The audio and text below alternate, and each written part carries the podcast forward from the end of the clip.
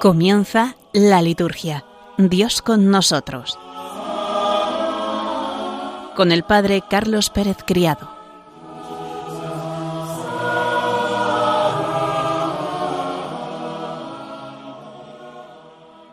Buenas tardes, felices Pascuas y feliz año, queridos oyentes de Radio María.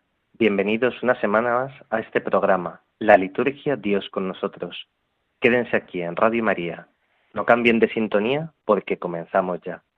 En el programa de esta tarde comenzaremos rezando con el Evangelio del domingo.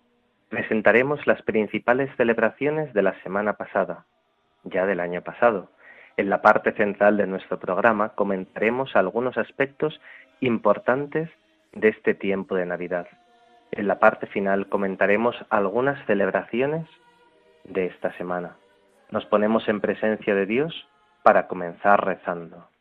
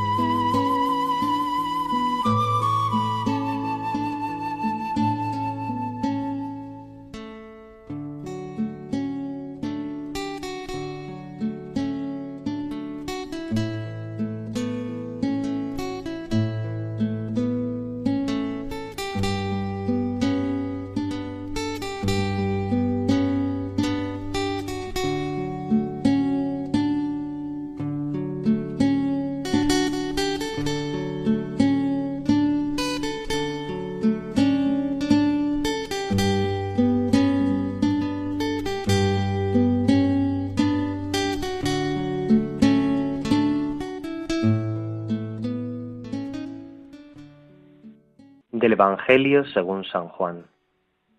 En el principio existía el Verbo, y el Verbo estaba junto a Dios, y el Verbo era Dios. Él estaba en el principio junto a Dios. Por medio de Él se hizo todo, y sin Él no se hizo nada de cuanto se ha hecho. En Él estaba la vida, y la vida era la luz de los hombres, y la luz brilla en la tiniebla, y la tiniebla no lo recibió surgió un hombre enviado por Dios que se llamaba Juan.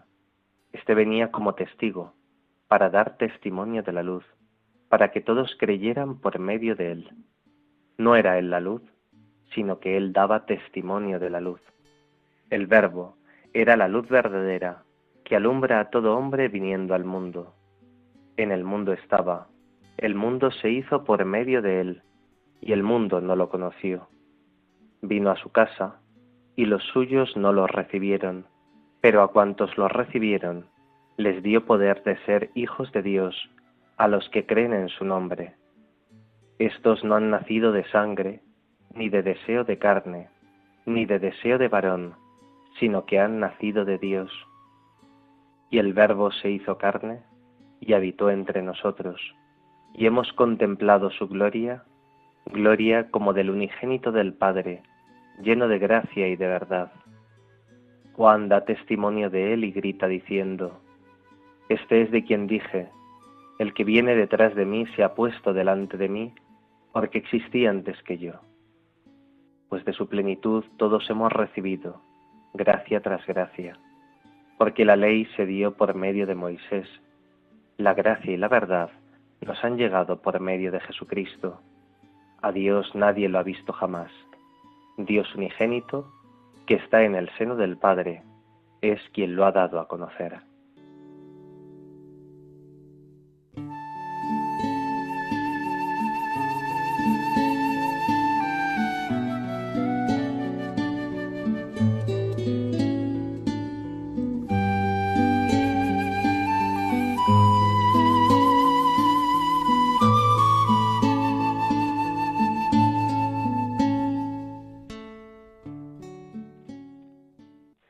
Domingo antes de la Epifanía es un domingo doxológico y contemplativo.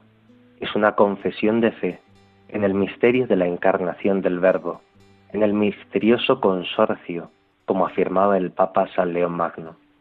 La palabra de Dios, que se proclama en la misa y en el oficio, han manifestado la perfecta solidaridad y la trascendencia salvífica del acontecimiento que tiene como consecuencia la filiación divina, garantizada a manera de adopción en virtud de la plenitud de gracia que se nos da en el Señor.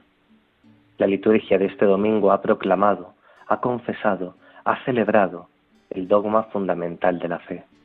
La Navidad litúrgica trasciende el hecho de la Navidad histórica. Los acontecimientos salvíficos de Belén faltó la Eucaristía, que da plenitud y profundidad al misterio. Ella prolonga la encarnación, la realiza y nos injerta a Cristo en este mundo y en la eternidad. Este es el don más grande. El nacimiento de Cristo se convierte en nuestro nacimiento. El misterio de la vida divina, surgido de Cristo, el hombre Dios, se comunica a través de la participación, no sólo por la fe, sino también por la gracia, a todos los que la habrán recibido. En él la humanidad se convierte en fraternidad. Sin lugar a duda, la sabiduría de Dios que hace su propia alabanza es Cristo mismo, la sabiduría del Padre, como escuchamos en la primera lectura. El pueblo glorioso, donde ha arraigado la porción del Señor su heredad, es la Iglesia. San Juan, en su prólogo que acabamos de escuchar, hace la interpretación cristológica de todo ello. La palabra que estaba junto a Dios en el principio y por la que todo ha sido creado, deviene en una persona humana, absolutamente singular y concreta, Jesús de Nazaret. Toda la Trinidad está presente en el gran prólogo. El Padre, a quien nadie lo ha visto jamás, se ha manifestado en su Hijo único, que está en el seno del Padre, y es quien lo ha dado a conocer, del cual hemos contemplado su gloria, el Espíritu Santo. El cristiano, contemplando al niño de Navidad, se adentra en este misterio insondable de amor. La encarnación del Verbo de Dios, como automanifestación de sí mismo en el mundo, hace del cristianismo una religión incomparable a ninguna otra. Dios ha venido a nosotros por el camino del amor y nosotros podemos ir hacia Él por el mismo camino, el del amor entregado.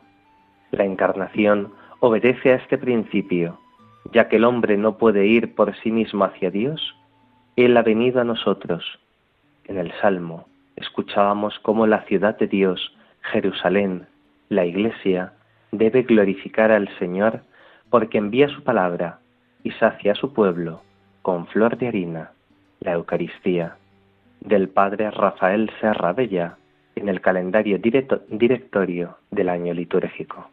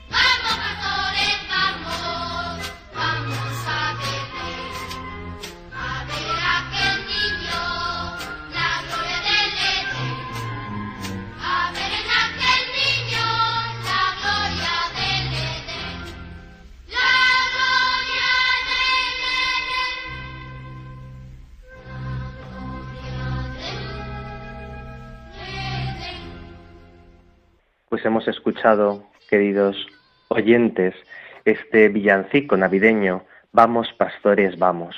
Un villancico que habla de un tema muy interesante, el tema del paraíso recobrado.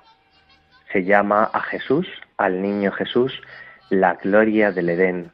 A ver en aquel niño la gloria del Edén. Ver a Cristo es ver ese paraíso que hemos recobrado por el nacimiento del Hijo de Dios.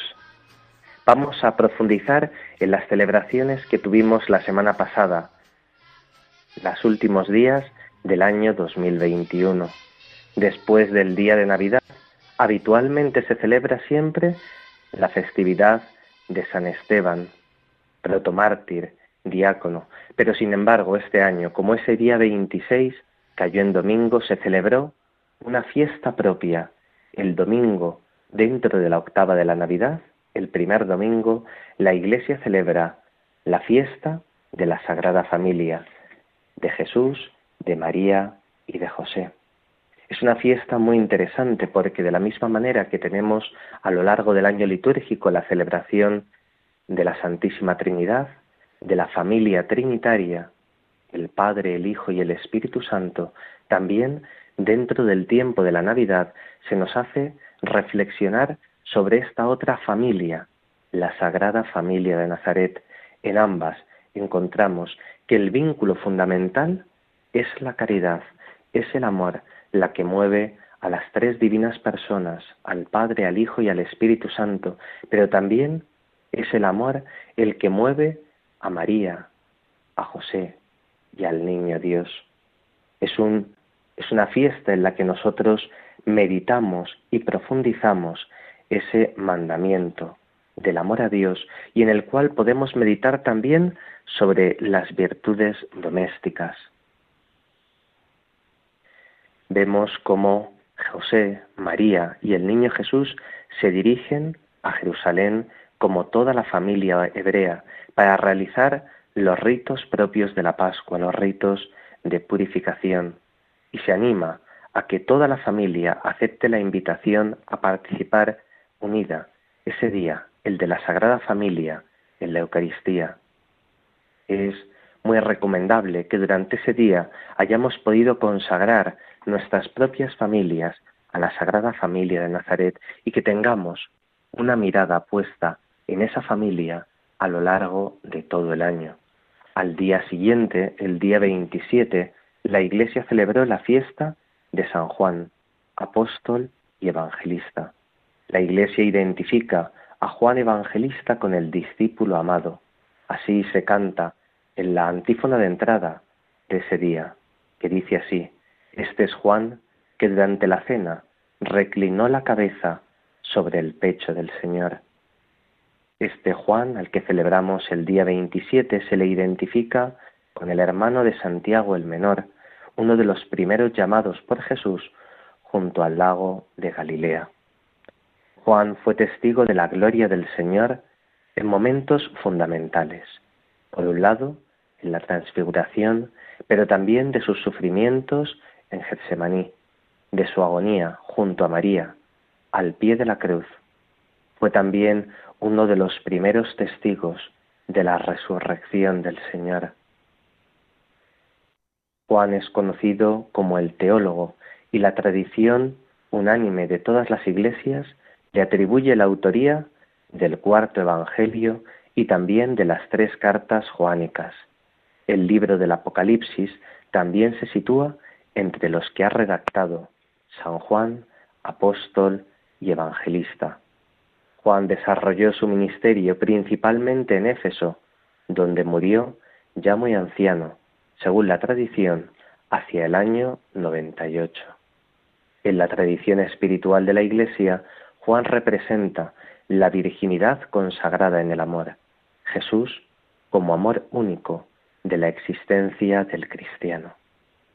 Al día siguiente, el día 28, se celebraba la fiesta de los santos inocentes, una fiesta que desde final del siglo VI la Iglesia celebra en este día y celebra la memoria de los niños a los que mató el ciego furor de Herodes por causa de Jesús.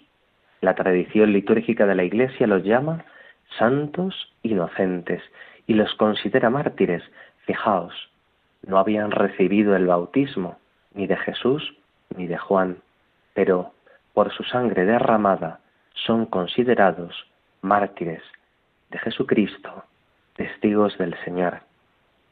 A lo largo de los siglos, tanto en el arte como en la poesía, como en la piedad popular, los sentimientos de ternura y de simpatía han rodeado la memoria de este pequeñito rebaño de corderos inmolados.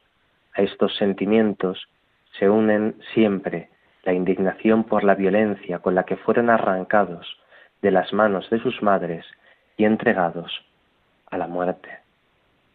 Aún en nuestros días los niños padecen en innumerables formas violencia que atentan contra la vida, la dignidad, la moralidad, el derecho a la, educación. Hay que tener presente en este día de los santos inocentes esa gran cantidad de niños no nacidos, de niños asesinados, al amparo de leyes que permiten el aborto, un crimen horrible y abominable. La piedad popular, atenta a los problemas concretos en no pocos lugares, ha dado a manifestaciones de culto y a formas de caridad, como la asistencia a las madres embarazadas y la adopción de los niños e impulsar así a su educación. El día 29, la Iglesia hace la conmemoración de Santo Tomás Becket, obispo y mártir, que dio su vida por defender la verdad. El día 31 tenemos, tuvimos la conmemoración de San Silvestre I Papa y nos adentramos así ya en el final de un año civil y en el comienzo de otro. En el día 31 la Iglesia nos anima a dos ejercicios de piedad que nos pueden ayudar especialmente.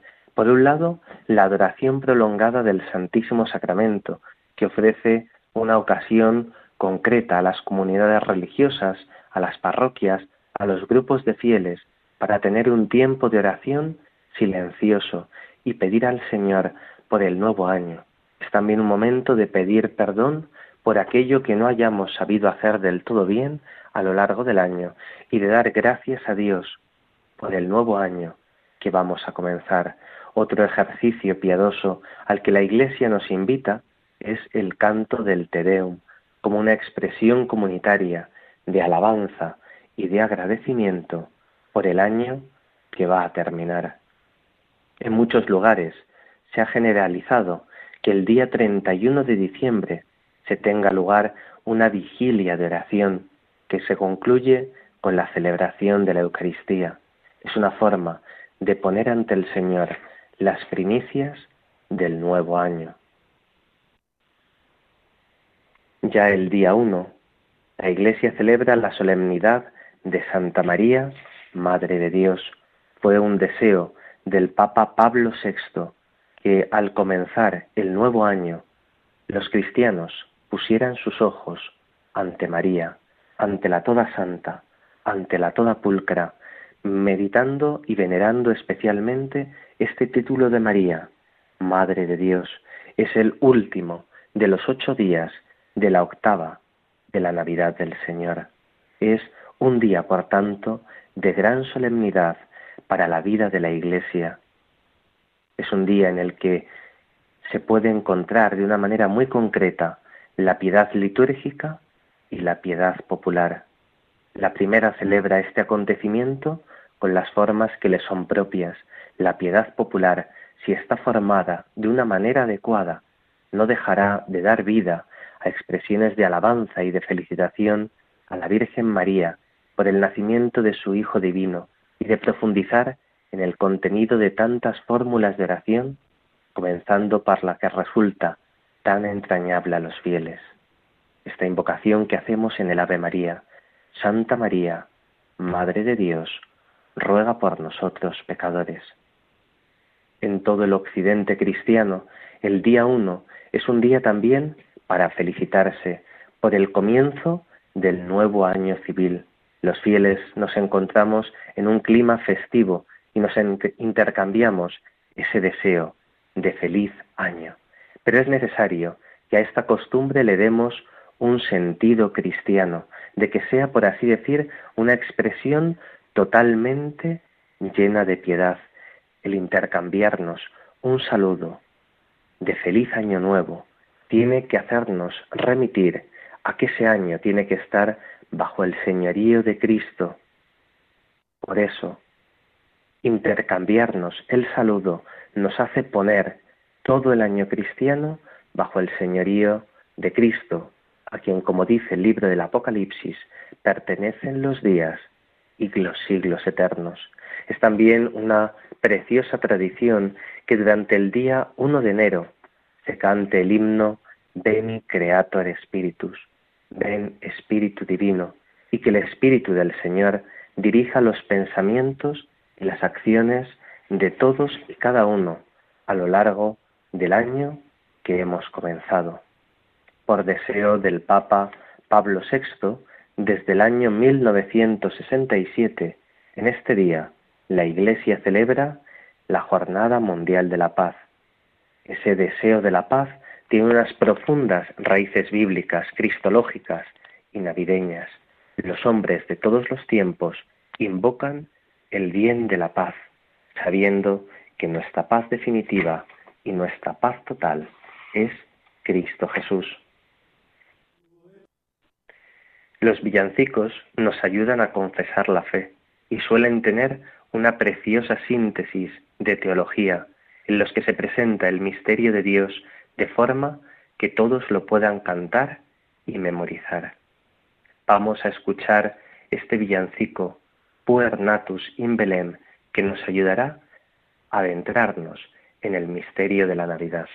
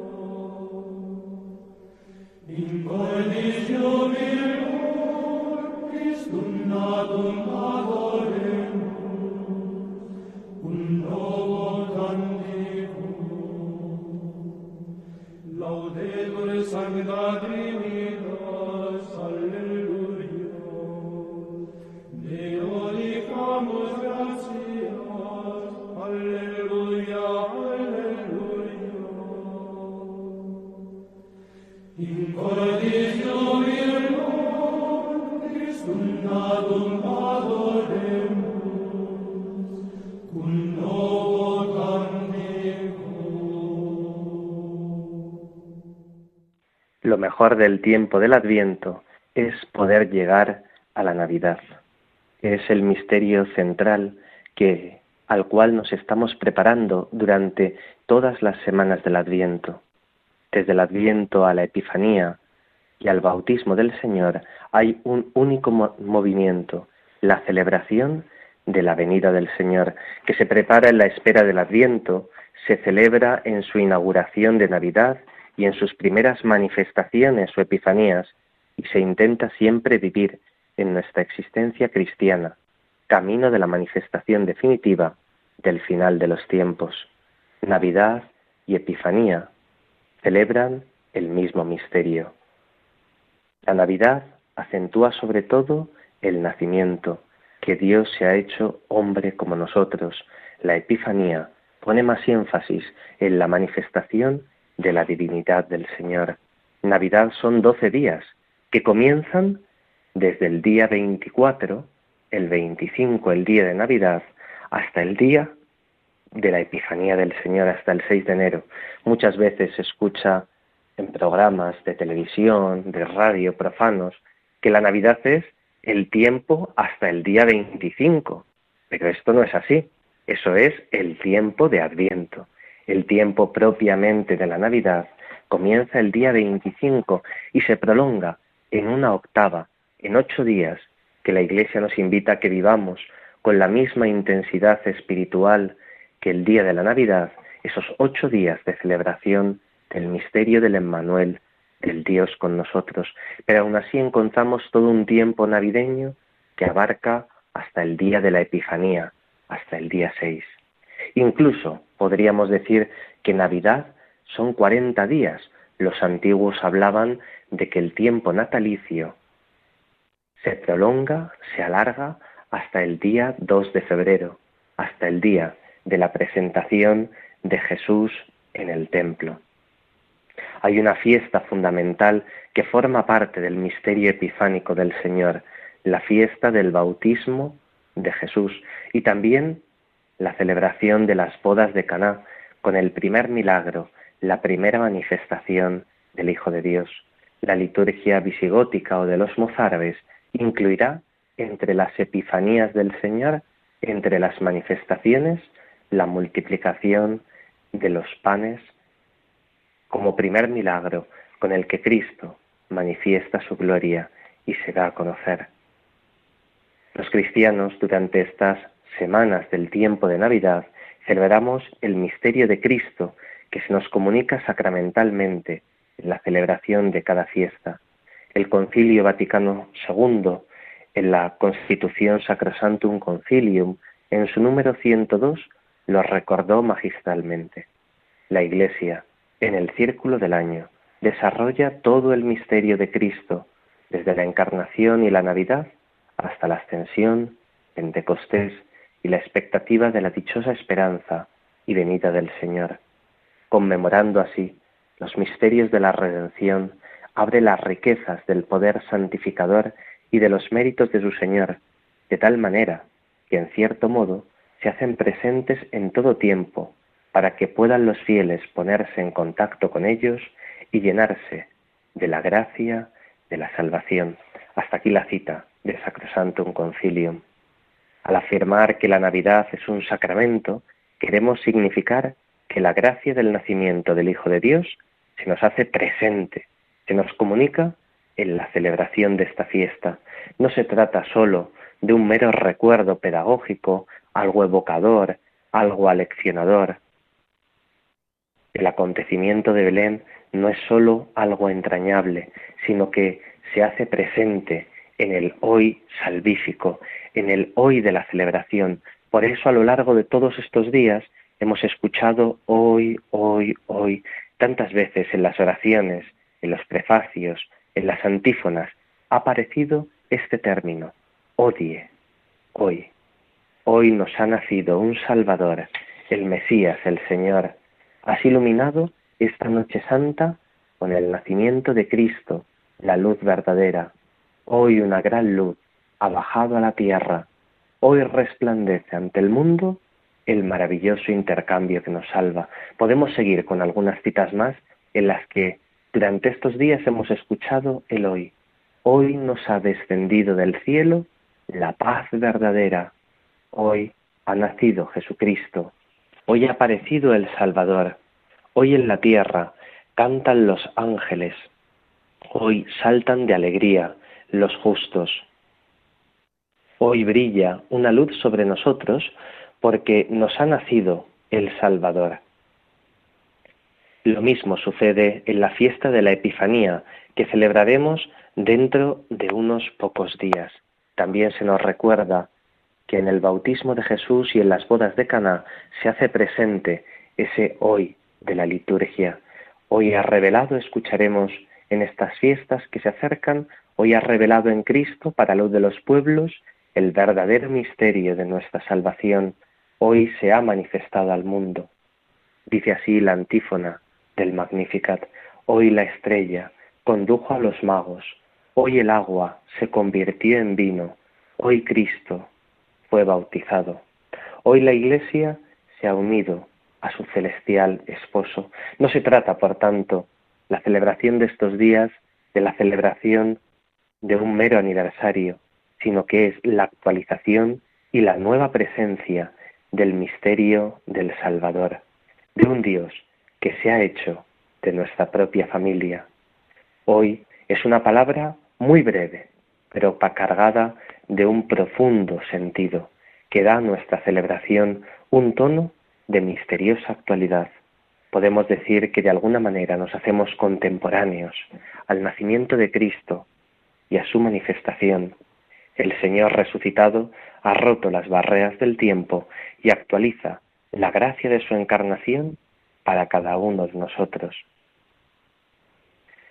Vamos a hacer una pausa de oración, ya que hemos llegado a la mitad de nuestro programa, y vamos a meditar con este poema del siglo de oro español, Temblando estaba de frío, de Lope de Vega.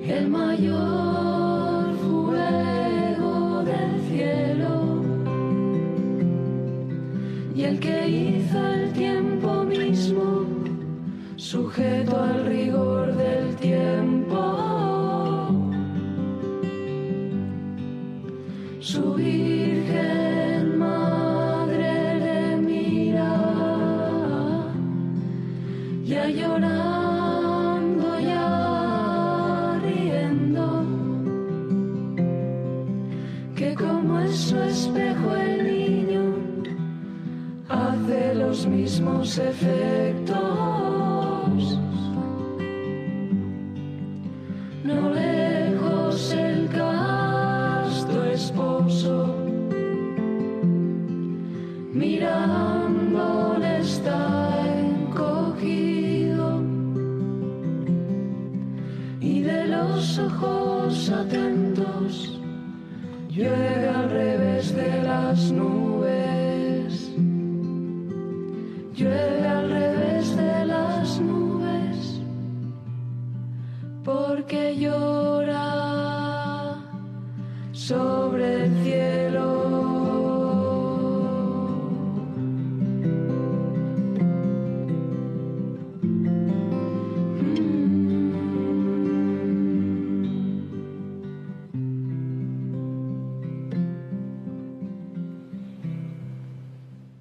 Buenas tardes, estamos en el programa de Radio María, La Liturgia Dios con nosotros. Les acompaña en el micrófono el Padre Carlos Pérez Criado y en el control Yolanda Gómez. Hemos escuchado este precioso poema de Lope de Vega, Temblando estaba de frío. Hay tantos cantos que nos pueden ayudar durante este tiempo de la Navidad a profundizar en el misterio del nacimiento del Señor. Yo os invito, queridos oyentes, a que aprovechéis estos días que tenemos el misterio, el Belén, a veces más grande, a veces más pequeño, puesto en casa, para que nos sentemos junto a Él y podamos hacer la oración del tiempo de la Navidad junto al Belén. Podamos contemplar ese misterio de amor, tanto amor entre José, tanto amor con María, tanto amor en un niño pequeño, en el niño Jesús y de ahí podáis sacar mucho bien espiritual para vuestras familias. Podáis contemplar el misterio del Dios hecho hombre. También cuando vayáis a la parroquia, acercaos al Belén. Llevad a vuestros hijos, a vuestros sobrinos, a vuestros nietos, a que vean los Belenes de vuestro pueblo, de vuestra ciudad, del lugar de donde vivís. Que los niños reciban la transmisión de la fe a través de estas cosas tan sencillas, no sólo de la decoración navideña, sino ante todo de los belenes. Es una tradición que no podemos perder en nuestros hogares y que no podemos dejar escapar de los lugares públicos.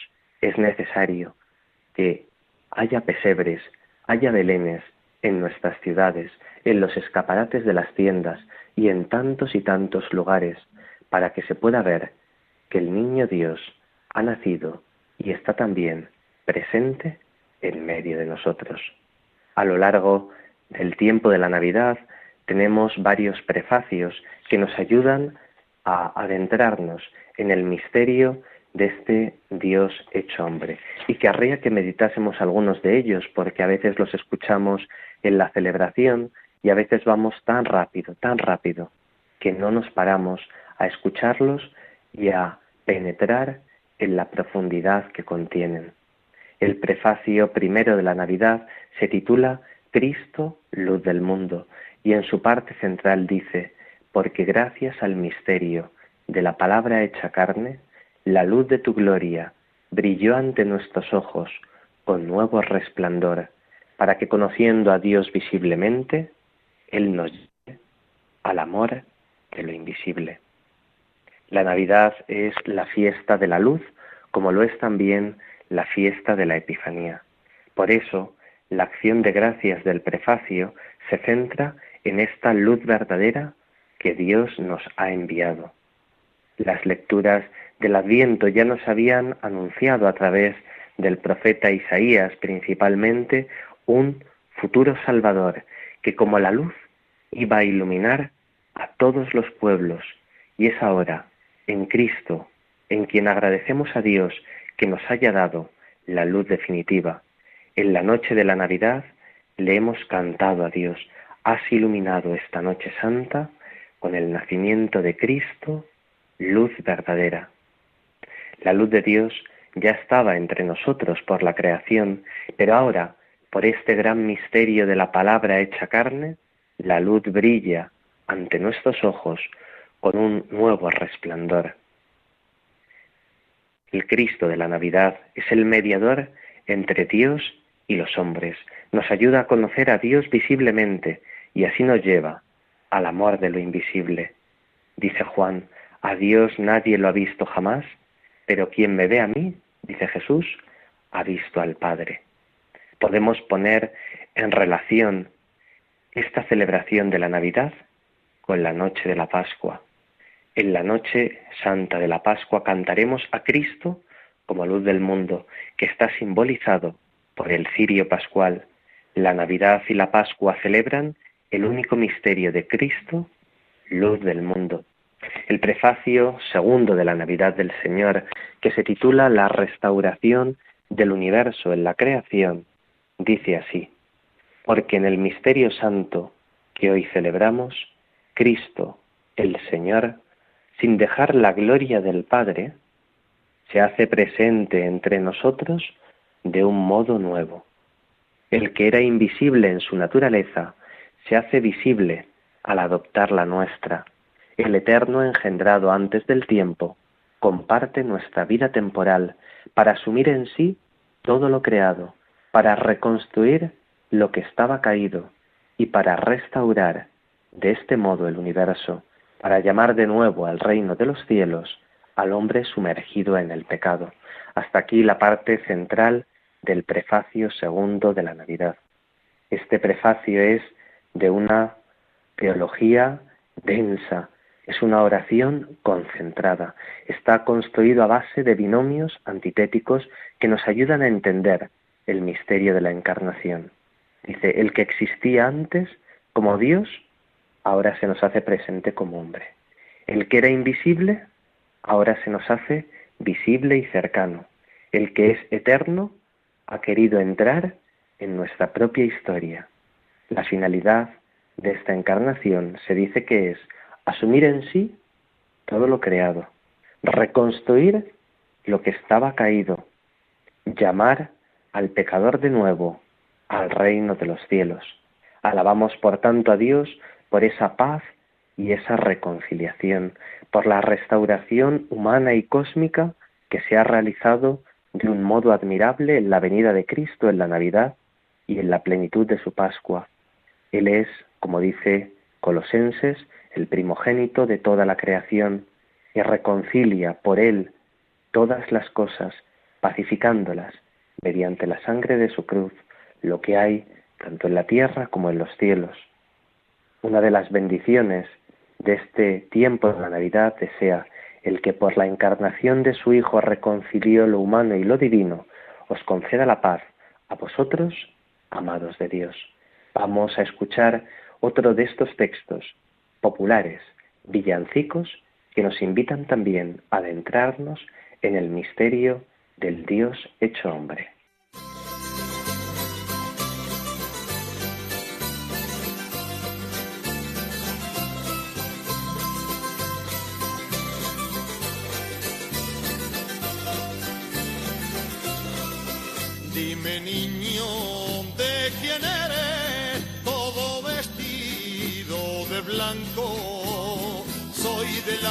Virgen María y del Espíritu Santo.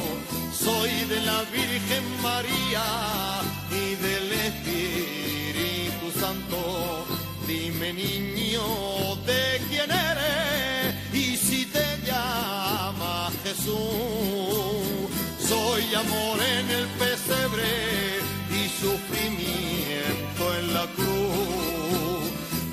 Amor en el pesebre y sufrimiento en la cruz.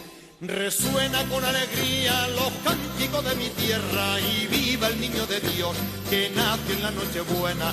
Resuenan con alegría los cánticos de mi tierra y viva el niño de Dios que nace en la noche buena. La noche buena se viene, la noche buena se va y nosotros nos iremos y no volveremos más.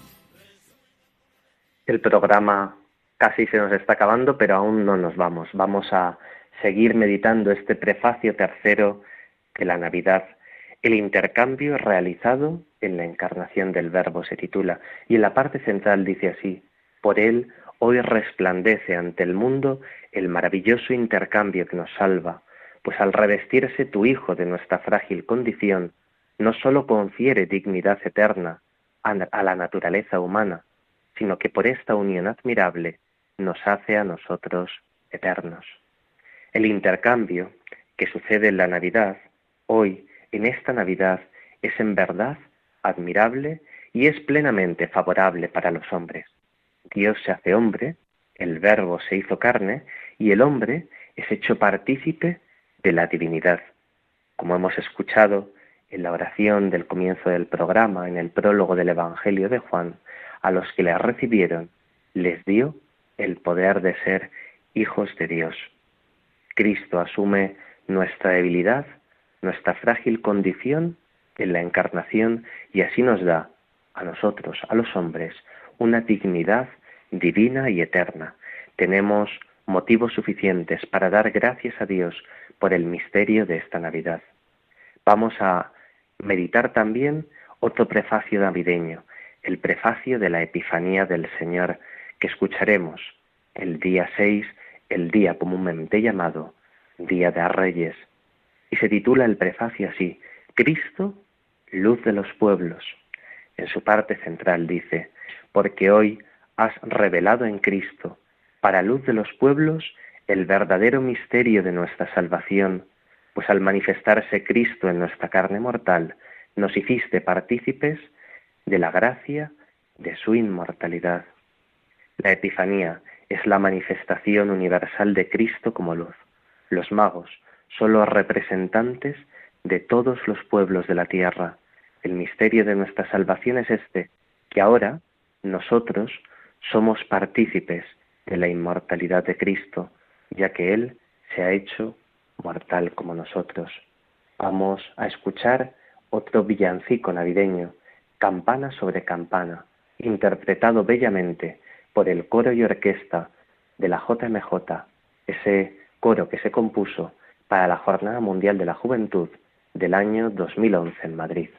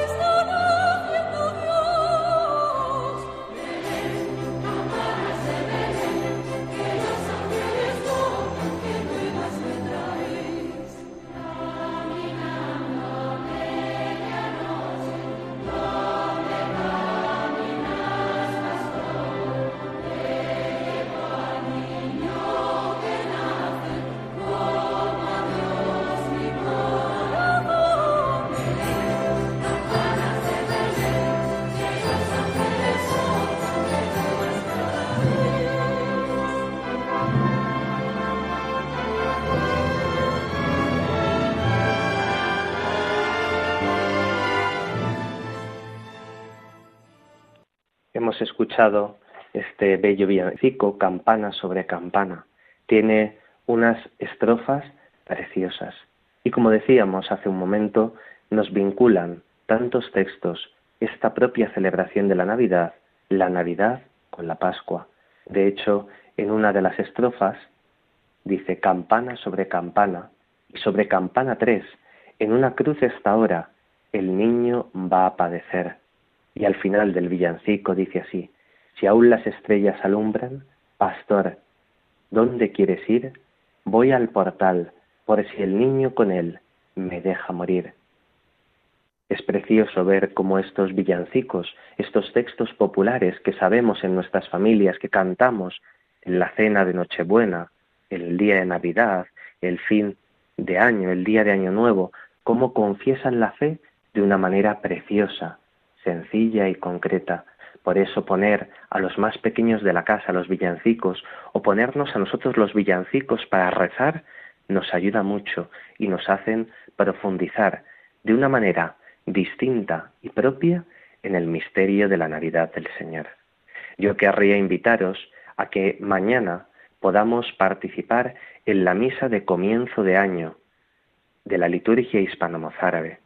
La liturgia hispano-mozárabe celebra a San José, tal día como hoy, el 3 de enero. Los coptos y los bizantinos tienen otra fecha, los romanos otra, el 19 de marzo.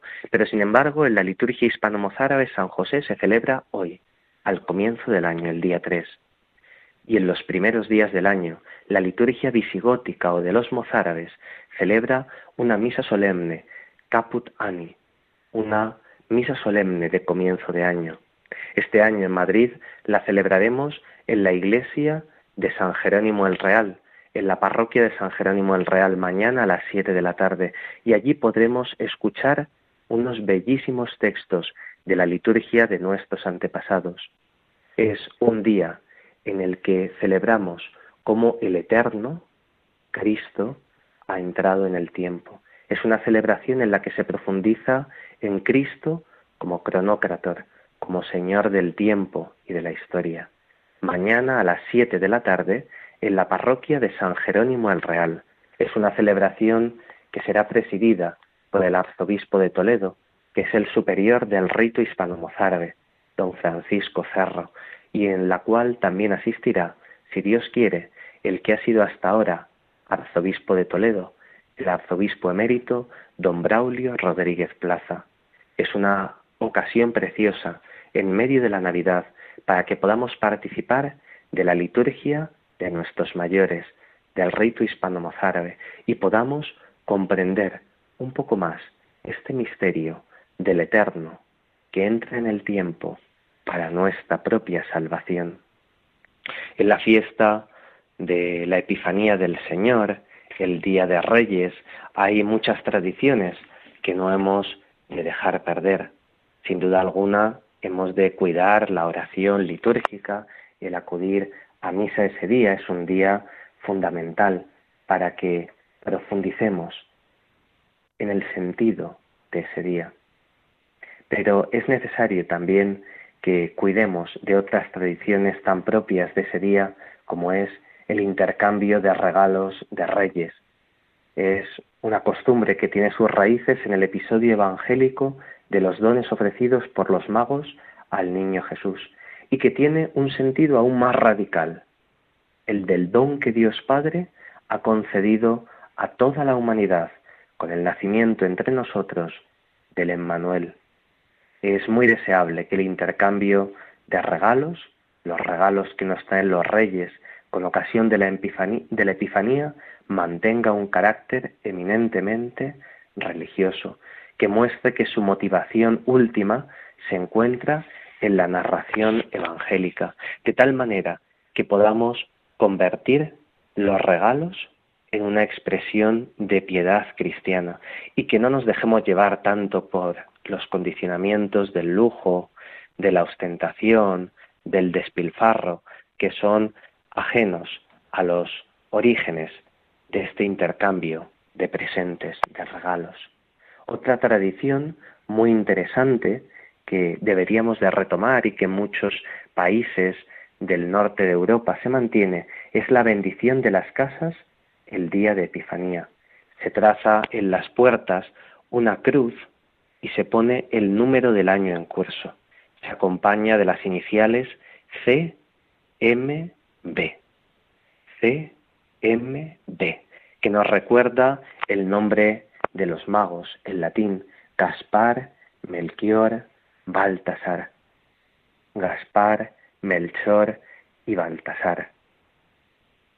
Y que nos recuerda también el significado de la bendición. Christus mansionem benedicat.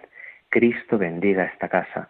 Esta bendición se hace tradicionalmente con una tiza bendecida y los niños van acompañados de los adultos por las casas cantando villancicos y haciendo esta bendición, poniendo una cruz y poniendo en, sus, los lados de la cruz, por ejemplo, los números del año en curso 2022 y poniendo las iniciales de los magos o también en una sola línea, ¿no? poniendo el año en curso, una cruz, CMB, otra vez la cruz. Bueno, hay distintas maneras y en Internet podéis encontrar muchas formas de estos diseños para poner en las puertas de la bendición de la Navidad la bendición de las casas del día de Epifanía. Es una tradición preciosa. No hemos de olvidar que el día de la Epifanía es también un día de ayuda a la evangelización de los pueblos. Este día tiene un fuerte carácter misionero. De la Epifanía ha sido percibido en la piedad popular como un día a favor de las misiones, especialmente entre aquellas obras destinadas a la Santa Infancia, la obra misionera de la Santa Infancia instituida por la Santa Sede. Es necesario que tengamos presente que los niños también pueden ser misioneros y que es necesario que los niños sean evangelizadores entre los propios niños. Cuidemos de la solidaridad en estos días para que tantas y tantas personas que están sufriendo o que no conocen a Cristo puedan conocerle y puedan amarle más. Vamos a acabar el programa encomendándonos a la Madre de Dios y lo hacemos con este canto tan propio de la Navidad. Camina la Virgen pura.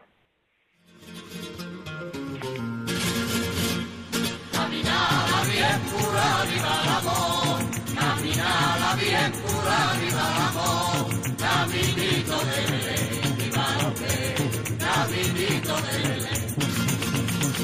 Como el camino tan largo, viva el amor. Como el camino tan largo, viva el amor.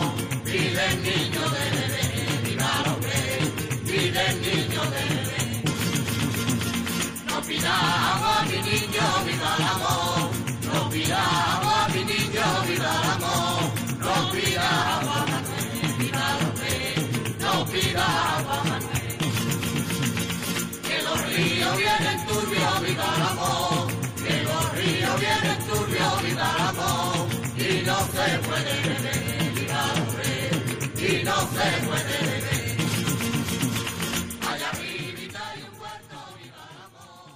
Queridos oyentes, pues estamos llegando ya al final de nuestro programa y es el momento de despedirnos. Gracias por vuestra fidelidad. Si podéis, mañana nos vemos en la misa mozárabe de comienzo de año en la Basílica, en la iglesia de San Jerónimo el Real a las 7 de la tarde en Madrid. Esta tarde les ha acompañado en el micrófono el padre Carlos Pérez Criado y en el control Yolanda Gómez, a la que agradecemos mucho su silencioso servicio. A continuación pueden escuchar el programa Catequesis en Familia con el padre Diego Muñoz. Podéis escribirnos para cualquier duda o comentario al email del programa la liturgia Dios con nosotros. Si quieren volver a escuchar el programa, pueden descargar el podcast en la web de Radio María. También pueden solicitar el programa en CD llamando al 91 822 8010 91 822 8010 o escribiendo a través del formulario de la web de Radio María. Queridos oyentes, felices Pascuas y gracias por vuestra fidelidad.